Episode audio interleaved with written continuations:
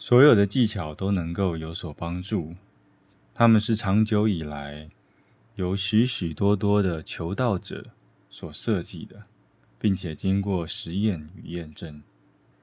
如果你用对了技巧，那么成长将会是爆发性的。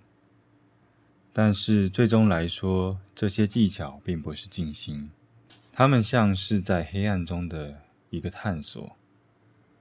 这些技巧会帮助你来到接近静心的那个点上。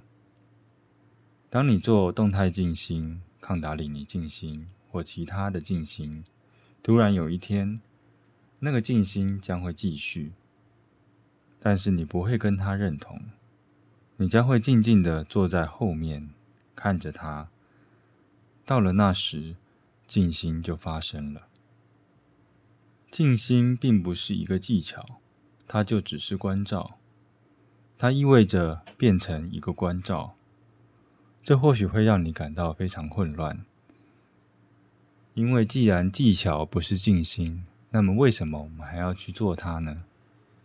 因为我们的头脑一直在继续进行着，它使得那个最终的理解离我们非常远。而技巧可以连接那个空隙，它们是为了连接那些空隙而存在的。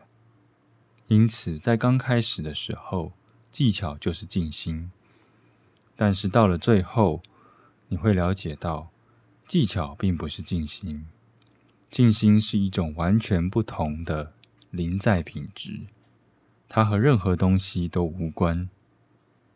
但是，那会在最后才会发生。